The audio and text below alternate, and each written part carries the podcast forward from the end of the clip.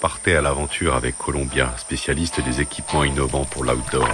Avec Columbia, suivez la piste de ceux et celles qui ont fait de leur vie une aventure. Hola les évadés, Hervé Vitry, 46 ans, est né à Metz et vit aujourd'hui à Saint-Barthélemy dans les Caraïbes. Son job aujourd'hui, moniteur de plongée. Le 3 décembre 2015, Hervé a vécu une aventure qui va rester à jamais gravée dans sa chair. Direction le Botswana. La suite, c'est Hervé qui nous la raconte. Ah. Alors, euh, il faut remonter un petit peu avant, quelques semaines avant. Je, à l'issue de mon divorce, en fait, j'avais décidé euh, de changer un petit peu de vie même si j'étais, euh, j'adore toujours le milieu marin, je me suis dit peut-être que c'est l'occasion euh, de connaître un nouveau milieu, et donc je me suis inscrit euh, en ligne sur un, comment j'appellerais ça, une association qui s'appelle Project Abroad et qui, dont la fonction est d'organiser des chantiers de volontaires à travers le monde sur plusieurs destinations et dans plusieurs thèmes différents. Et comme moi, j'ai toujours été sensible à la protection de l'environnement, eh bien, par le hasard, comme ça, euh, en feuilletant leur espèce de catalogue, on va dire, euh, j'ai trouvé euh, qu'ils organisaient des chantiers de volontaires dans une réserve privée au Botswana pour l'entretien des espaces, la protection des animaux, créer des trous d'eau pour donner à boire aux animaux, des broussaillers, et puis euh, aussi un peu lutter contre le braconnage qui y a un petit peu dans ces espaces. Et voilà, j'avais la possibilité de le faire plusieurs semaines, et puis j'ai fait, euh, comme j'étais, euh, on va dire, très libre dans mon emploi du temps, j'ai fait la durée maximum, c'est-à-dire que je suis resté trois mois là-bas. Ça s'est très bien passé tout au long du séjour. Hein. La réserve se situait vraiment à la frontière entre l'Afrique du Sud et le Mozambique. Et donc c'est vraiment, c'était vraiment un climat, euh, je dirais, euh, continental africain.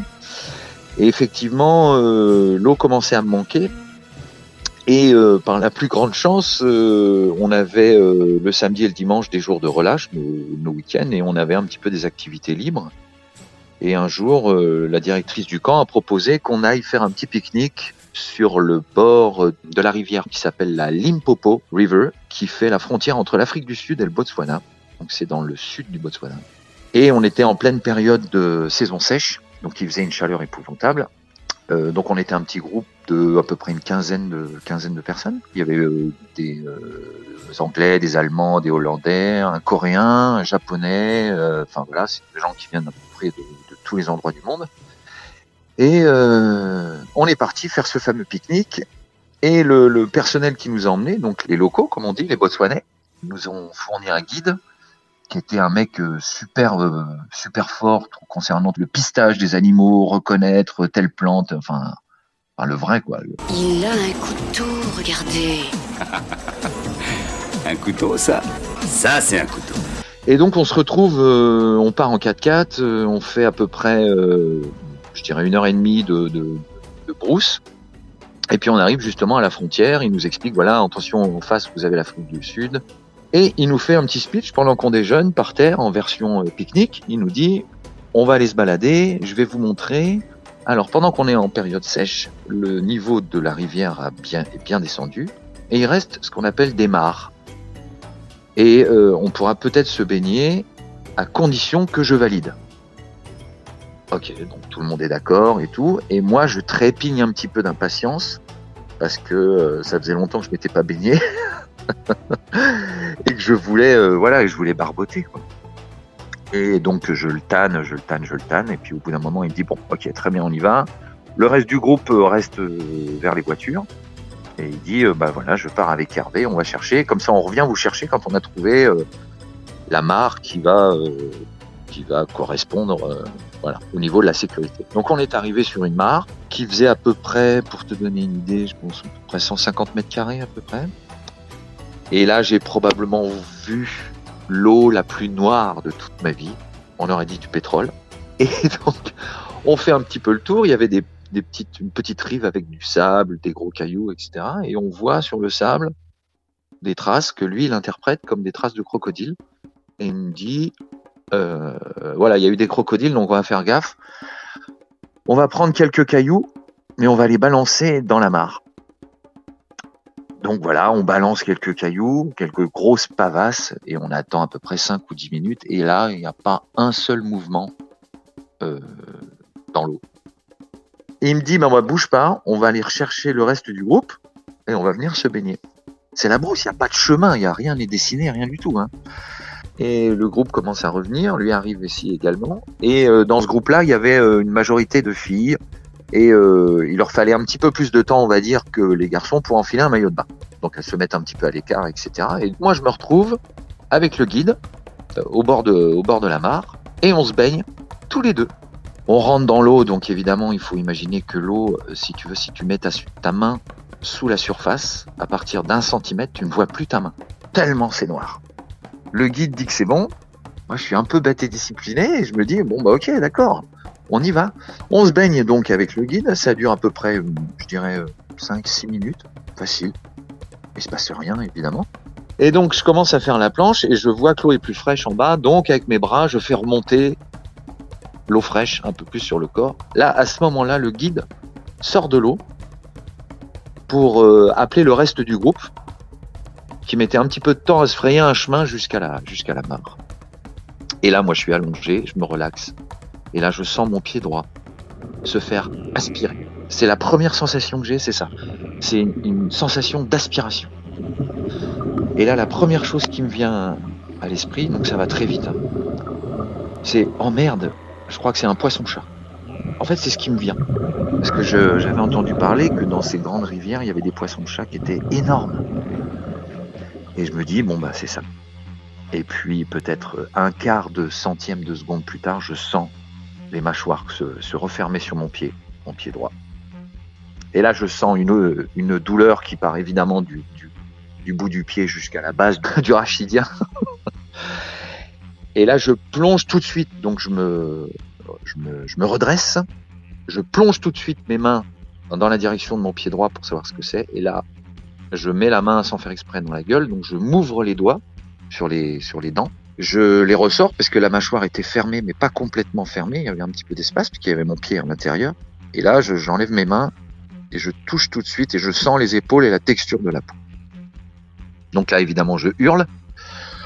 Le guide se retourne et me dit mais qu'est-ce qui arrive? Pourquoi il se met à hurler comme ça? Et donc le, le premier instinct que j'ai eu, c'est de lui choper les épaules pour l'empêcher de tourner. Et à partir de là, la notion du temps est très vague pour moi. Je ne sais pas si ça a duré 10 minutes, 2 heures ou 7 secondes, j'en ai aucune idée. Euh, je me rappelle surtout que j'ai une décharge d'adrénaline incroyable. Et je l'empêche de tourner, je le tiens par les épaules, je lutte. Et au bout d'un moment, je m'épuise très très vite et je vois qu'il est en train de m'embarquer vers le milieu de la, mare, qui n'était pas très profonde encore une fois. Et je sens que j'essaie de résister, mais je sens qu'il est plus fort que moi. Et, je me vois, euh, pour parler crûment, je me vois crever quoi. Par la plus grande des chances, mon pied gauche, qui était complètement indemne, touche un gros rocher plat. Et du coup, ça me permet de faire, euh, si tu veux, contrepoids. Donc mon pied gauche se bloque sur le rocher. Et là, je pousse de toutes mes forces avec ma, ma jambe gauche en direction de la rive qui était donc derrière moi je sens une résistance du, crocodile et là, il me lâche. Le crocodile me lâche. Entre-temps, effectivement, une des personnes qui faisait partie du groupe, une Hollandaise, était infirmière. Elle avait tout de suite compris qu'il s'était euh, passé quelque chose. Donc, elle arrivait déjà avec la trousse de secours qui était dans le 4x4. Donc là, je suis remonté sur la rive en rampant comme une proie que j'étais. Voilà, c'est exactement ça. Et là, effectivement, c'est la première fois que j'ai revu mon pied ensanglanté comme jamais, évidemment. Je voyais du sang qui me coulait le long de la cuisse, qui coulait sur la rive et qui coulait dans l'eau. Du coup, je me suis dit, mais il faut que je, faut que je remonte encore plus loin parce qu'il va être capable de venir me rechercher et tout. Donc, je remonte. Là, tout le monde arrive. Euh, le guide envoie un message à la VHF, au, au camp, pour dire qu'il y a eu un problème avec un des volontaires, etc.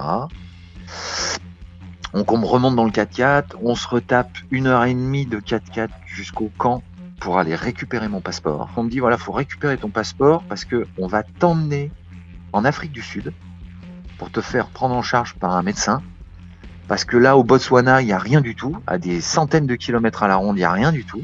Donc on me dit ça, je récupère mon passeport euh, dans ma chambre, etc. Je prends quelques affaires. Et là, on prend la route. À nouveau, il y avait encore une heure et demie, deux heures de route, mais cette fois-ci goudronnée. On passe la frontière et on m'emmène dans, dans le cabinet d'un médecin généraliste, mais ça, je le saurai bien plus tard. J'ai eu aucune fracture, euh, aucun ligament touché, aucune veine ni artère touchée, rien du tout. Rien du tout. Il faut savoir que le crocodile se, préserve avant tout, surtout quand il est dans une période de saison sèche, c'est-à-dire qu'il hiberne plus ou moins dans ses mares. Quand il a vu que je résistais, euh, je pense qu'il a compris que j'étais un peu plus gros que lui. Et c'est d'ailleurs ce qui m'a sauvé, puisque les locaux m'ont dit, bon bah voilà, si il faisait à peu près cette taille. Donc ils m'ont dit entre 1m20 et 1m50, mais grand maximum. Ils m'ont dit s'il faisait plus d'un mètre cinquante, il y avait de fortes chances que tu perdes au moins une partie de ta jambe. Et s'il faisait euh, plus de 2 mètres, t'étais, euh, t'étais, t'étais foutu. Il semblerait qu'on n'ait qu'une seule vie, qu'elle soit relativement fragile. Profitons-en. Euh, tu vois, quelques temps après cette, cette aventure, j'ai redécouvert un petit peu le milieu marin parce que, à travers un voyage en particulier, j'ai rencontré quelqu'un qui fait, un Français d'ailleurs, qui fait de la plongée requin. Et on s'est super bien entendu. Et parfois, en tant que moniteur, je lui donne un coup de main sur quelques destinations je vais pas dire que j'ai une, une, fascination euh, morbide pour les grands prédateurs, pas du tout. Enfin, en tout cas, moi, c'est pas comme ça que je le vois. Mais, euh, mais plutôt, euh, ouais, une fascination de la vie sauvage, euh, des forces de la nature qu'on a un petit peu oublié parce qu'on est dans des vies où on est un petit peu loin de tout ça. Et ça m'a redonné, bien sûr, la pêche. Je n'ai pas fait de dépression ni rien du tout. Mais c'était une sacrée expérience. Ouais. Colombien accompagne les aventuriers depuis plus de 80 ans. Chaussures, vestes, équipements, accessoires. Vivez l'aventure avec Colombien, la marque outdoor pour tous les passionnés d'activités de plein air.